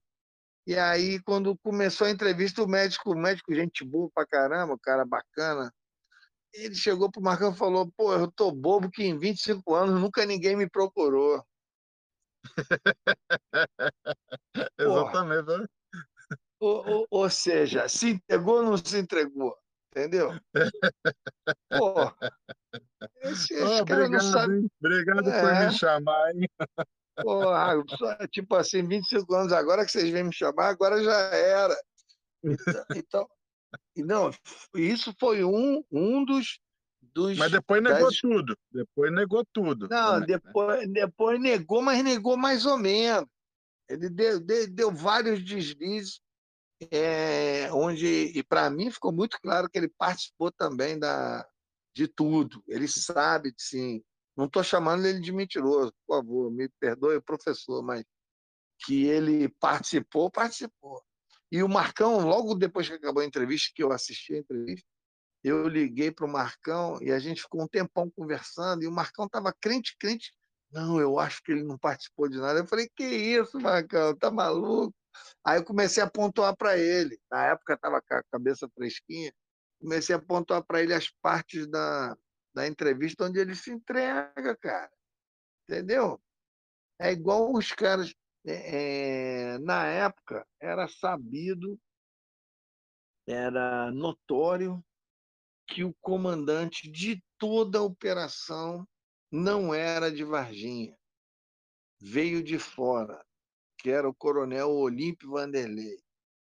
Aham, E aí, é, e na época tem um folclore, eu não sei se se bate, que o pessoal chegou a vê-lo, ou, ou viu uma foto dele, alguma coisa assim, e ele tinha uma, ele tinha várias insígnias no, no fardamento dele, mas ele tinha duas insígnias diferentes. E no nosso grupo, na época, tinha uns caras tudo militar, tudo vibrador, os caras que conhecem tudo de militarismo. Aí os caras foram correr atrás para descobrir o que, que queria dizer aquelas insígnias. E depois veio o resultado. Aquelas insígnias queria dizer que ele era especialista em material atômico e a radioatividade, essas coisas, e em material biológico. Olha aí. O cara era a pica da galáxia. E na época, meu irmão, todo mundo sabia que o nome era o cara. Entendeu? Tinha até um folclore de que os soldados, todos os, os suboficiais, tinham medo do cara. O cara tocava terror. Entendeu? E agora, há pouco tempo, o João Marcelo foi fazer uma entrevista com ele, mas é, parece que foi uma entrevista feita por telefone ou por carta, sei lá, um negócio, ou por e-mail. Ah, foi por e-mail. Parece que o cara não quis nem falar por telefone, nem quis dar entrevista, mas aceitou fazer por e-mail. Aí o cara, o Marcelo fez umas perguntinhas lá muito amadora, entendeu? Muito óbvias. E aí o cara respondeu: não, eu não sei de nada, não, não estava participando de nada, não. Aí os caras saíram da entrevista dizendo: não, o coronel não sabe de nada. Eu falei: porra, sabe de nada, inocente. Os caras são muito ingênuos. Porra, Tem que Não, fazer e no cara final- contradição, né? não, e no, no final da entrevista o cara chega, o, o coronel, no final da entrevista, aí ele quis ser político, é, quis parecer bacana. Ele chegou e falou assim: ah, eu, eu Eu sei que alguma coisa deve ter acontecido, mas não foi no meu comando. Eu não estava lá. Porra, meu irmão. Se entregou, xará. Quando ele falou isso, eu falei, tá aí, cara. Porra. Os caras não sabem ler no subliminar, não sabem ler nas entrelinhas, entendeu, cara? Porra, o cara se entregou, até por e-mail o cara se entrega, entendeu? Não, mas a gente tira o chapéu pro trabalho do, do Marcão. Não, trabalho, trabalho, trabalho impecável. trabalho é, do, é, do não, trabalho impecável, tem que tirar o chapéu mesmo, mas é o seguinte, não me venha acreditar em, em, militar inocente, que aí, porra, aí é demais para mim. militar inocente. Não, porra, que militar inocente, rapaz. Os caras tudo malaco, tudo esperto. É por isso que o nome é inteligência que os caras são muito mais inteligentes. Eles fazem você acreditar que eles não participaram de nada. Não, sou inocente. Pode até, pode até ter acontecido, mas não foi no meu comando. Porra, pelo amor de Deus. Porra, Senão vai... eu te contava, hein? Se é... tivesse acontecido, eu te contava, hein? É, se tivesse acontecido, eu te contava. Porra, pelo amor de Deus. Aí não. Aí é demais para mim, entendeu? Então, é, é, é, por essas e outras que o que eu falei é, é, é, um, é uma verdade. O caso está se desmanchando na nossa frente. Entendeu? Mas ele está criando outros caminhos, ele está se transformando. é, acha? ele está se transformando. Muito, muito. É, eu acho o seguinte: ele está mais perdendo do que se transformando. Ele está é. se, se desmanchando, porque muita coisa hoje, dentro desse ponto de vista que eu estou defendendo aqui, não sou dono da verdade, não, é pelo amor de Deus, me desculpem aí os colegas, não interpretem mal. Não sou dono da verdade, eu só estou colocando um novo ponto de vista, que eu também já fui tão ingênuo como, como o Neguinho foi. Na época eu também vibrei, achamos o lugar da queda sabe de nada, inocente. Uhum. Entendeu?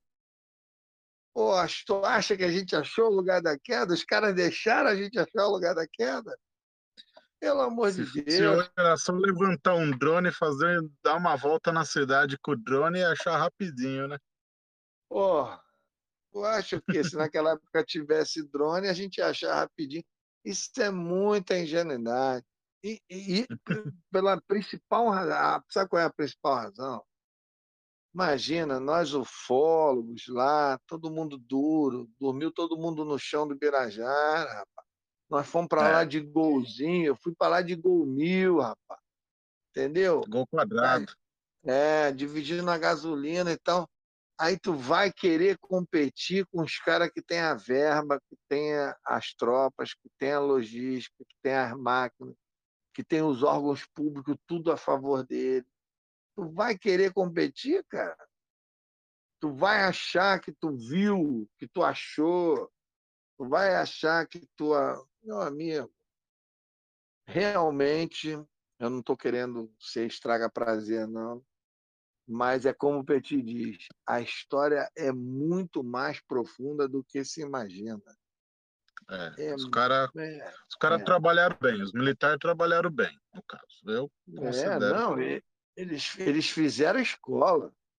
Eles, eles já vinham, né? A gente também não pode ser ingênuo, eles já vinham. Tem muitos casos aí que tem só o cheiro e a gente nunca vai saber aquele caso daquela queda lá em, em, em Feira de Santana, na Bahia. É, entendeu? Tem muito é, isso é o que a gente tem o cheiro. Tem uns que a gente nem cheiro tem. O próprio caso do Haroldo Astendorf também, né?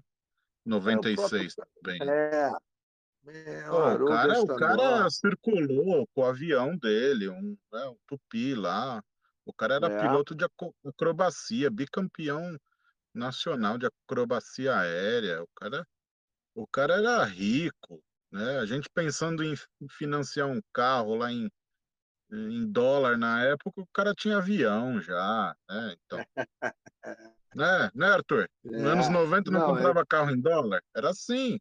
É verdade, ele dizia que ele, eu lembro bem, não sei se eu estou chutando, mas às vezes a memória atrai a gente. eu lembro que ele dizia que a base do objeto era maior que o Beira Rio, meu. É.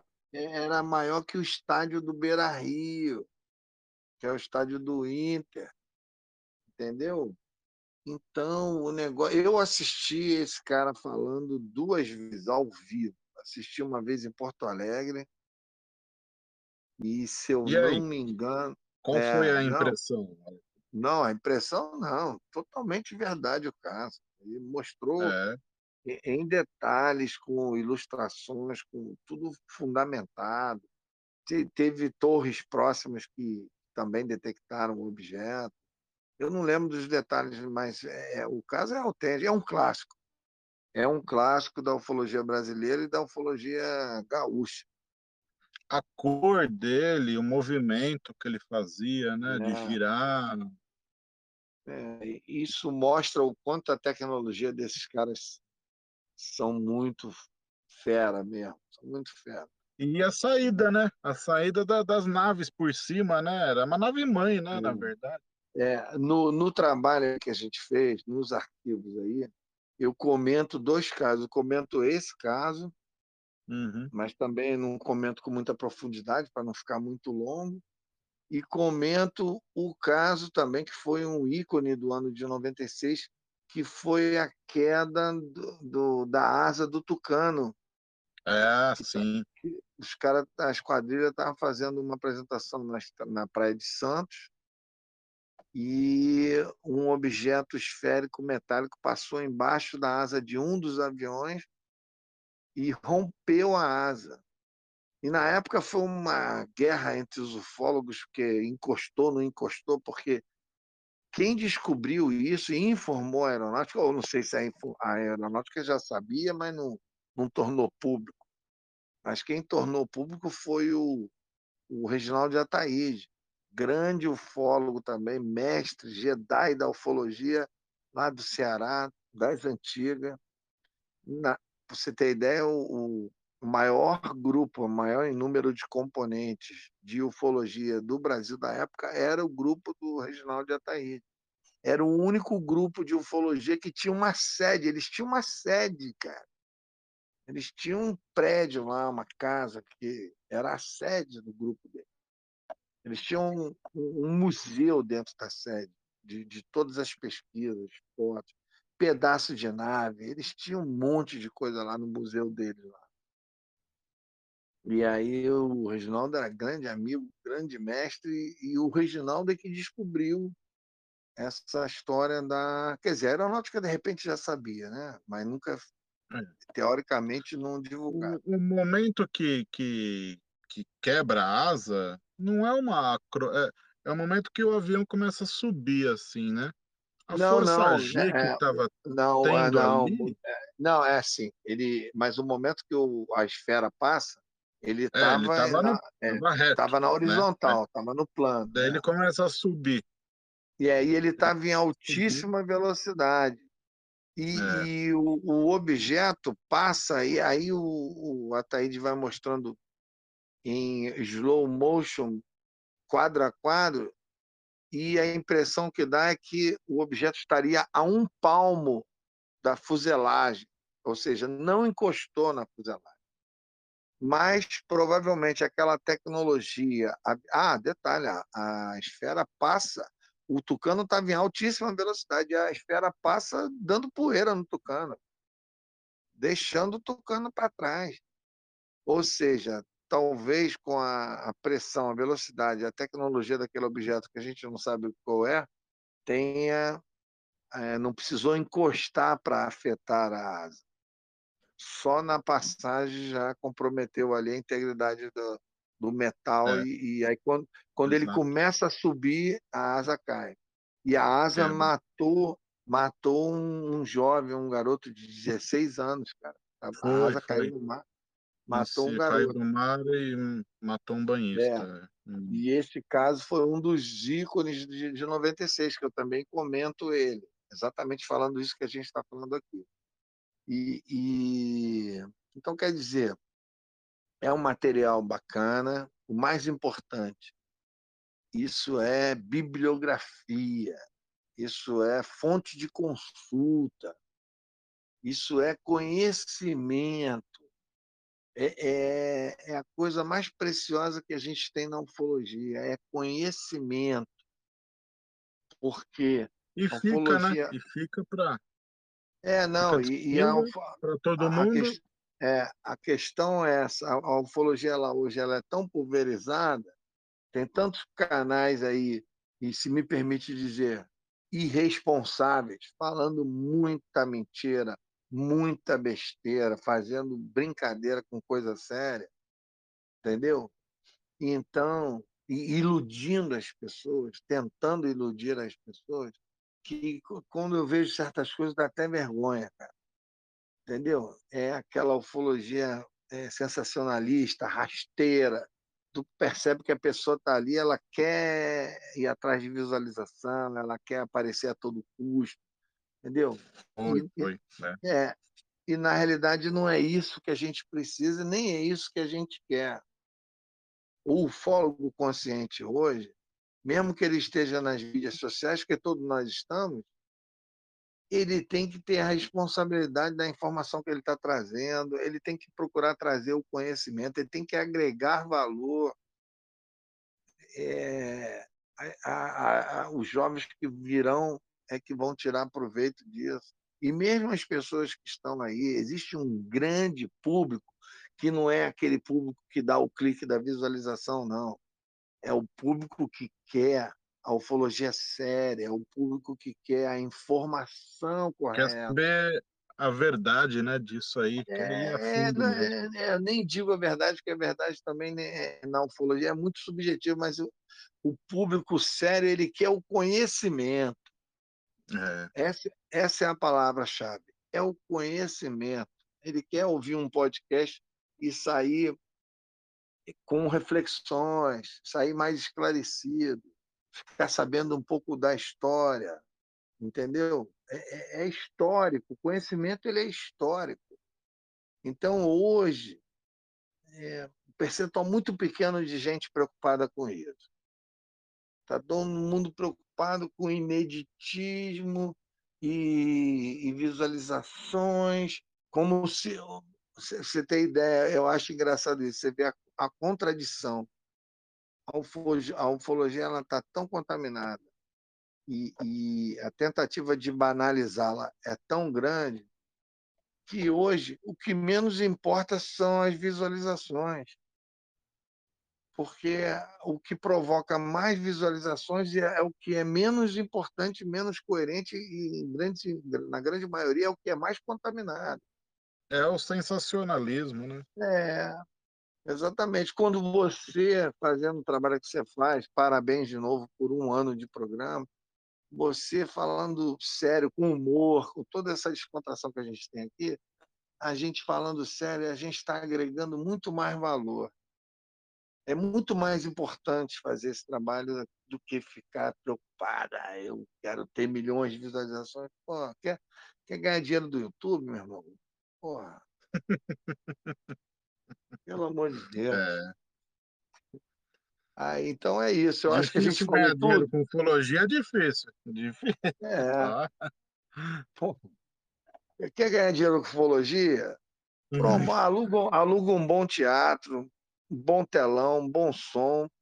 Chama os ufólogos importantes para falar, cobra 20, 30 reais, você vai ganhar um dinheirinho lá com a ufologia. Bom dinheiro honesto. É, meu dinheiro honesto. Chama os ufólogos, convida, leva para a tua cidade, leva conteúdo importante. Aí é uma maneira um, honesta. Faz um meio a meio, né? Meio, meio metade para casa, é, metade para o ufólogo. É, entendeu? Hum. Antes da pandemia era o que eu mais fazia. É promover eventos, levar ufólogos de renome para falar nas cidades onde as pessoas gostam do assunto, mas nunca tinham visto aquela pessoa falar. Levava o Petit, levava a Gilda, levava. Eu era organizador e levava os meus colegas palestrantes para falar nos eventos que eu organizava.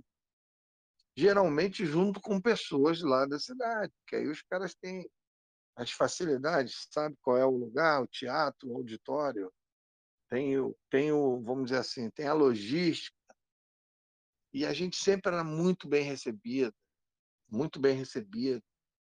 É, as pessoas gostam de ver qualidade, entendeu? Mas é isso. Eu acho que a gente É não esqueceu nada, né? Falamos de tudo. Não, 96, ó. Lição de casa, pessoal que está ouvindo aí, entrar no site aqui do Arthur, que está no link aqui na descrição do podcast, né? Se, se, se é, inscrever no, no canal do YouTube do Arthur Neto também, né? Arthur Neto OVNI. E também, agora, no Spotify, seguir e o sininho da notificação. Tá legal, pessoal? Arthur, considerações finais, meu querido. Pô, é o que eu tenho a dizer é o seguinte: é pouco, mas é sincero. Eu espero que seja legal para quem vai ouvir. Foi pouco, misericórdia. Quantos anos de ufologia, Arthur? É, ah, pô, 33, né? 33, 33. co- 33 como pesquisador. Pesquisador de campo. É, pesquisador de campo. Mas eu digo, o que eu quero dizer é o seguinte: a gente, nossos programas sempre tem humor pra caramba, né? Tem boas gargalhadas e Tem, nos tem a intervalos a gente, da palhaçada. É, e nos intervalos a gente fala sério, né? É, é, é, é uma hora rindo e 15 minutinhos de conversa. É. sério. Mas acho que foi legal. Acho que a gente deu para dar um panorama assim completo, sem, sem cansar muito, entendeu? É, acho que essa é a receita de, de fazer um bom podcast. É uma coisa agradável. Aí amanhã eu vou lavar a louça e já lavo a louça ouvindo o podcast. Isso, isso aí. É isso aí, pessoal. Arthur, muito obrigado pela participação, hein? Você é fera, feríssimo. É, é, deixando a última lembrança, o material está aí disponível. É só entrar lá. Você pode ver um pouco de cada vez. É um material de consulta. É, fora lembrar que e todo o, o conteúdo do Arquivo Nacional ele está traduzido também para o inglês e está disponibilizado né, em outras plataformas, porque a, a, ideia é levar esse conhecimento que a gente está falando aqui agora, levar para fora, levar para os gringos. Que legal. Gringos, é, É. Para os gringos saberem que, que a ufologia no Brasil é séria, ela, ela, ela tem raiz, entendeu? Então, acho que é isso. Por enquanto é só. Quando a gente começar, se Deus quiser, quando começar a fazer os eventos presenciais, a gente vai anunciar aí para as pessoas. Muito bom. Pessoal, para você que escutou o podcast aqui até aqui, muito obrigado, obrigado de coração mesmo. Que Deus nos abençoe, traga uma semana maravilhosa aí para o pessoal, para todo mundo que está ouvindo. E desejo uma boa sorte. Falou! Que a força esteja. Sua contribuição é de considerável importância para a evolução sonora deste podcast. Clique no link da descrição ou acesse apoia.se barra ufologia e ideias e veja um pouco da história e objetivos deste trabalho. Muito obrigado pelo seu apoio.